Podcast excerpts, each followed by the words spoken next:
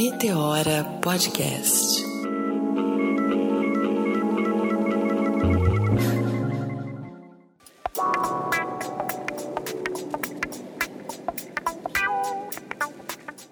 Sejam bem-vindos ao Mentoria Meteora.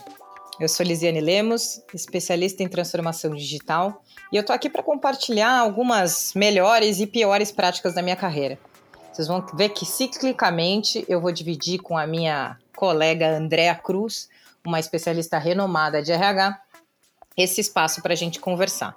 Então, a nossa ideia é equilibrar, a partir da minha experiência no mercado de tecnologia e a partir da experiência formal da Andréa e dos estudos que ela tem feito, como que a gente pode te ajudar à distância. Para esse primeiro episódio que eu vou conversar com vocês, na verdade o segundo, porque o primeiro, eu, Cris, Renata e Ideia conversamos sobre a nossa trajetória, eu resolvi dividir com vocês as top 5 perguntas de carreira que eu escutei. Para quem está chegando agora, fazendo um pouco de contexto, eu sou uma advogada que veio do interior do Rio Grande do Sul, então nascida e criada em Pelotas e torcedora do Brasil de Pelotas vim para São Paulo trabalhar no mundo corporativo como é, trainee numa das maiores empresas de tecnologia do mundo e nos últimos dois anos eu mudei de empresa de tecnologia. Além disso, eu sempre tive uma carreira de diversidade e inclusão porque isso condiz com os meus valores, sendo uma mulher, jovem, negra, que não veio do mercado de tecnologia nem foi criada no eixo Rio-São Paulo. E é a partir dessa perspectiva que hoje eu vou responder cinco perguntinhas aqui que eu selecionei nesse top 5 e por final, te sugeri um livro, porque eu sou professora convidada do MBA de Big Data da PUC-RS, então eu gosto de um livrinho, eu tenho que ter o meu marca-texto. Se você segue lá nas redes sociais, a gente vai conversar. Então, vambora, como diz minha amiga Thaís Roque.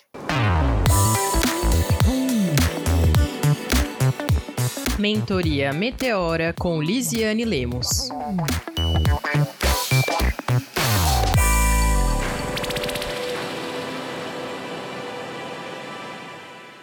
A primeira pergunta que eu trouxe, ela é sobre posicionamento em redes sociais. Eu fui nesse ano premiada como LinkedIn Top Voices, ou seja, uma das pessoas que é referência numa nova voz no LinkedIn. Primeiro, se você não sabe se LinkedIn é de comer ou de passar no cabelo, é importante criar um perfil, mesmo que você seja empreendedor para ser visto e quem sabe captar clientes. O LinkedIn é uma rede social que foi comprada pela Microsoft há alguns anos e que visa essa troca de experiências baseado muito numa visão corporativa, numa visão a partir de uma ótica de carreira. Então você tem um perfil lá que é praticamente seu currículo e você pode exportar como currículo. Fotinho, um sumário, o que, que é, vieram nas suas experiências, que certificados você tem, que pós-graduação você fez. Então é realmente um currículo vivo. E na rede você vai trocando vídeos, reportagens, fazendo uma curadoria de conteúdo que pode ser relacionado à sua área de trabalho ou não eu recomendo bastante que você invista tempo criando seu LinkedIn. Ele tem sido uma fonte de visão desses recrutadores e mais do que isso, existe bastante conteúdo gratuito na própria plataforma de como você construir o seu perfil. Mas vão aqui umas dicas bem básicas. Primeiro, a importância da foto. E não necessariamente você precisa de fotos profissionais. Pega o celular do seu amigo ou mesmo o seu, uma foto com uma parede lisa e pensa como que você quer ser percebido profissionalmente. Você quer que as pessoas vejam seu cabelo colorido, quer que veja ele solto, quer que veja você de terno. É muito a imagem profissional que você quer guiar. É importante também ter um LinkedIn completo e ser verdadeiro com as informações, porque as pessoas checam. Se você foi estagiário, não coloca que foi analista. Se você foi analista, não fala que você foi gerente e teve um cargo de liderança. É importante ser condizente com essa história e ali no currículo colocar sempre habilidades complementares, não repetir responsabilidades, porque tem algumas que são é, intrínsecas, que fazem parte do seu trabalho. Então eu gosto sempre de colocar o que de diferente eu aprendi em cada uma das minhas experiências. Se você fez curso livre, é importante colocar ali também. Se teve ensino formal, é importante colocar aquilo também.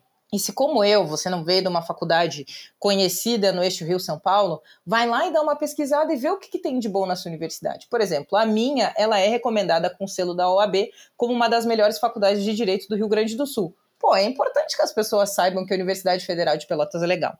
Então, dedicar um tempinho para o seu LinkedIn é muito importante, fazer a sua imagem profissional, E eu falo que o segredo desse, desse LinkedIn Top Voices é consistência e curadoria. Não adianta só colar um link e achar que, ah, eu achei isso interessante. As pessoas estão te seguindo e conectando com base na curadoria de conteúdo que você faz. Então, eu li uma reportagem, o que, que aquilo me tocou, o que, que é interessante, o que, que condiz com a minha trajetória, como é que conecta com os meus valores.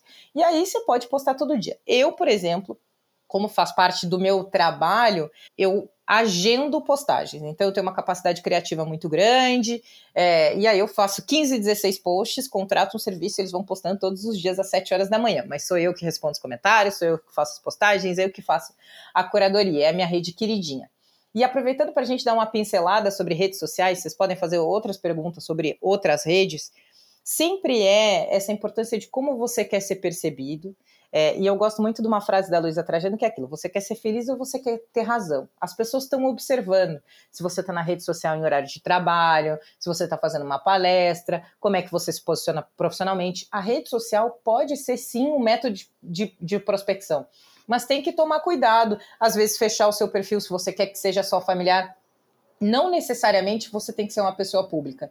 É, eu que estou alguns anos sendo uma pessoa pública, eu entendo que isso é uma escolha e cada escolha sempre importa uma renúncia. Então, existem algumas coisas que eu não posso postar, que eu não quero me pronunciar, é, algumas escolhas que eu tenho que fazer. Por exemplo, eu não assisto Big Brother nem me pronuncio, mas é uma escolha as questões de viagem. Agora, sair na quarentena, você vai estar aberto a críticas de todos os lados e de pessoas que não concordam. Então, exige também um nível de maturidade, essa exposição e de preparo e de muita terapia para você aguentar essas críticas e entender que às vezes não é pessoal. Às vezes as pessoas estão descarregando em você, assim como você fez para outras pessoas. E tentar responder o máximo possível dentro do seu tempo, equilibrando. E eu gosto muito de ser transparente e vulnerável com as pessoas.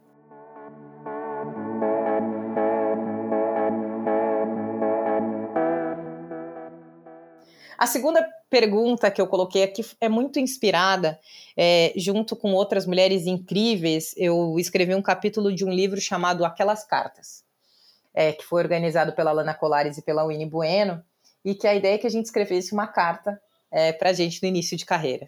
E toda vez que eu leio a minha carta, eu começo a chorar, porque ela realmente conecta com todas as coisas que eu tivesse aprendi, que eu aprendi. Mas acho que o principal se eu pudesse dar um conselho para o meu eu no meu início de carreira, na verdade eu recebi esse conselho e segui ele um pouquinho mais para frente, que foi sempre guardar 20% do meu salário e viver como se eu ganhasse menos do que eu realmente ganho, para ter estabilidade financeira, porque estabilidade financeira te dá liberdade de escolha. Você saber que se tudo der errado, você vai ter uma reserva financeira, e eu já tive no extremo oposto, quando tudo deu errado eu não tinha um centavo e fiquei endividada, e eu sei o quanto isso é ruim. Então, planejamento financeiro é algo que eu repito muito que as pessoas pouco enxergam que tem conexão com carreira.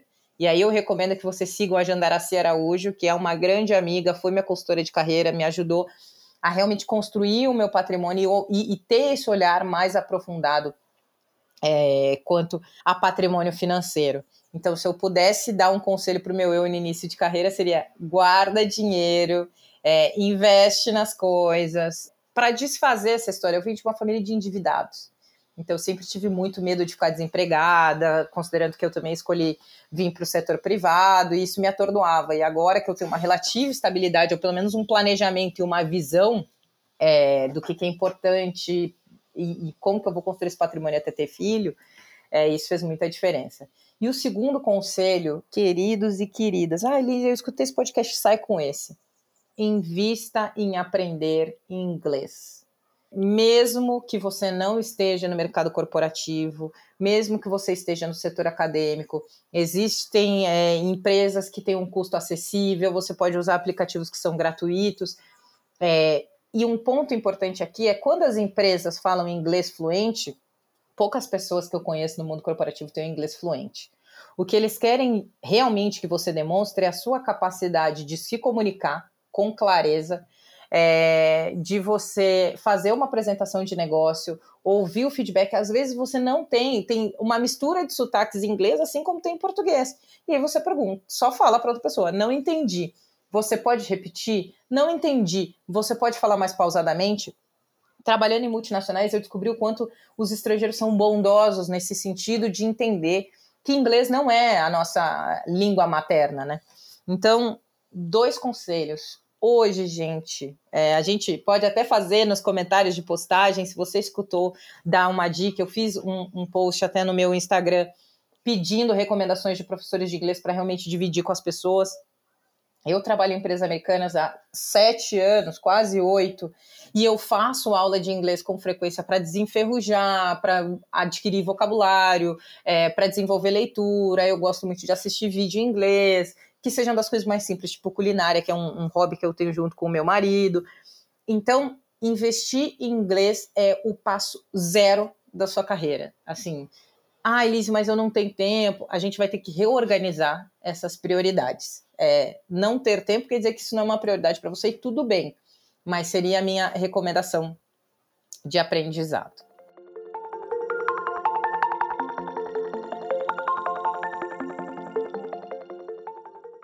Uma terceira pergunta que me fazem é muito relacionada a essa trajetória não linear em carreira. Então, você acha, as pessoas me perguntam, Liz, você acha necessário ter um diploma ou não ter um diploma? Seguir ensino formal ou ter um curso livre? É, vai ser chato demais dar essa resposta para vocês, mas na minha visão depende.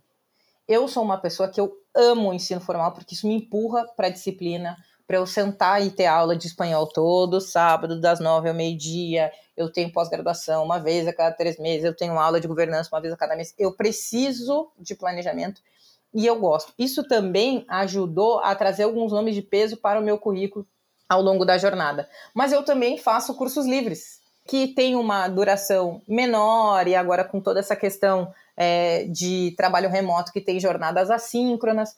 Eu acho que a grande importância é não ficar parado, é demonstrar que seja com dedicação de ler alguns portais que são importantes, então a gente fez uma pesquisa, você começar a ler o Brasil Journal, que lê muito no corporativo, dar uma olhada no valor econômico, na época, na exame. E eu não estou fazendo propaganda, eu só estou falando do que a galera lê e que eu fico observando. Então, o importante é estar em movimento. Né? A sorte só encontra quem está em movimento, você se atualizando, sabendo quais são essas tendências. Eu, por exemplo, sou colunista convidado do MIT Tech Review você entender na minha indústria qual é o meio de comunicação, qual é a pessoa mais atualizada que tem. Ah, é nos Estados Unidos, vou usar o tradutor até aprender inglês. Hoje, principalmente para quem trabalha em vendas, você tem que ser interessante. O que, que você traz de diferente, de novo para a mesa? Quais são as perguntas complexas que você faz que seu cliente fala? Nossa senhora, que pessoa inteligente. Então, é importante dedicar um tempinho do seu dia para trocar ideia, para conversar com as outras pessoas, é, para e que seja um curso livre ou um curso formal ou alguma coisa gratuita que tem bastante conteúdo. O importante é estar sempre aprendendo, atualizado e agregando novas experiências e troca. E eu também acredito que ensinar é uma boa forma de aprender. Então, por isso que eu me tornei professora assim como as pessoas da minha família, e eu gosto tanto de fazer palestra, porque como eu tenho que estudar para fazer palestras diferentes, eu sempre estou aprendendo alguma coisa nova.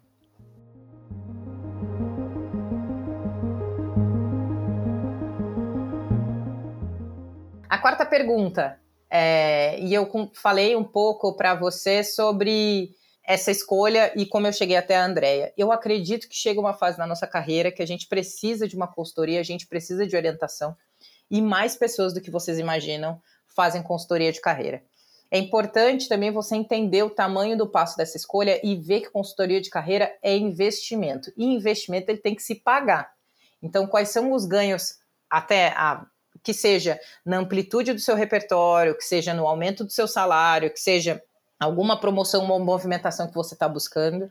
Mas é importante ver o histórico desse profissional, ver que certificações ele está fazendo, quanto tempo ele está investindo, conversar com outros clientes, ver quais foram as mudanças reais.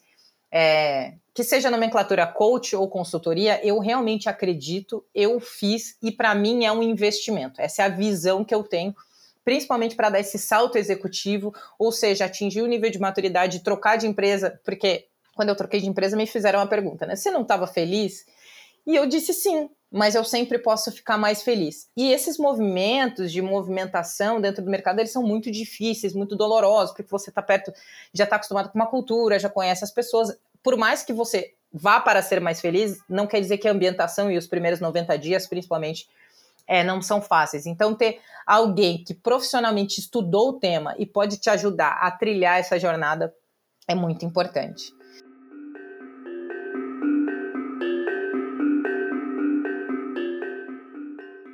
A última pergunta é algo que aconteceu na trajetória de quase todas as pessoas negras que eu conheço que trabalham no mundo corporativo. Meu chefe pediu para eu liderar o grupo de diversidade da minha empresa. Estou dividido. O que eu faço? Essa pergunta, acho que condiz muito com a minha trajetória. Eu nunca liderei um grupo de diversidade em empresa nenhuma. Eu sempre fui liderada por pessoas incríveis, inteligentes e é, incansáveis. E isso dizia muito: você tem que entender qual é o momento de carreira que você está vivendo dentro da empresa. Você é novo nesse cargo, é novo na área, já tem estabilidade, conhece bem o que você está fazendo. Ser líder de um grupo de diversidade normalmente é um trabalho voluntário, que tem uma carga horária super pesada, e aí você vai ter que estar tá performando muito bem, é, até para não ser analisado que a sua performance no grupo de diversidade é maior do que no seu trabalho. Então, por mais que seja incrível mudar a vida das pessoas e trabalhar com diversidade, sempre vai do seu momento de carreira. Eu falo que diversidade de verdade é chamar pessoas negras para falar do que elas entendem. Eu sou uma pessoa que trabalha com inovação e tecnologia, compartilho um pouco de carreira a partir da minha experiência, mas eu não sou uma estudiosa de carreira. A ideia que é. Então é importante, você se sente à vontade? Quando eu troquei de empresa, eu fiquei seis meses só assistindo como ouvinte do grupo de diversidade e depois que eu já entendia o que eu fazia, as pessoas que participavam, eu me sentia à vontade é, de liderar esse grupo. Então, sempre vai do momento que você está vivendo. E a última, para a gente fechar, eu sempre vou recomendar um livro. É, eu queria compartilhar com vocês. Existe é, um tema que eu gosto muito, é ciência de dados. Eu acho que isso realmente vai ser o futuro eu acho que todo mundo pode trabalhar com o tema. Então, um livro que eu curto muito, que eu tive que estudar para o meu MBA executivo, chama Data Science para Negócios. O que você precisa saber sobre mineração de dados e pensamento analítico de dados. É uma leitura que vai bem do básico ao avançado, porque assim, você tem que, pelo menos, uma dica que eu sempre dou de carreira, entender o que é cada coisa, entender o que é Big Data, entender o que é Scrum, entender o que é método ágil, para poder desenvolver essa conversa e ampliar um repertório de tecnologia. Então, a minha recomendação de livro é essa. Eu espero que vocês tenham curtido essas dicas de carreira, que tenha sido rápido para escutar enquanto tá no café da manhã.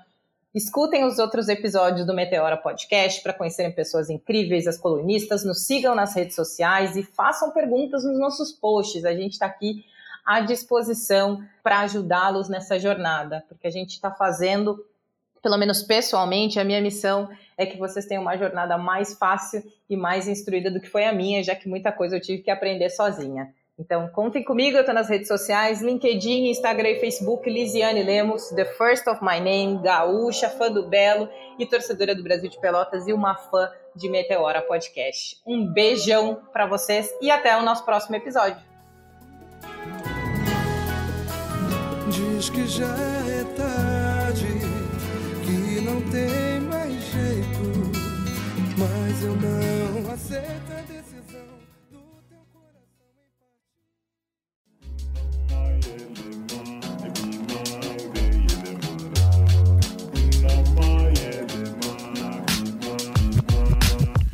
Podcast editado por Voz Ativa Produções.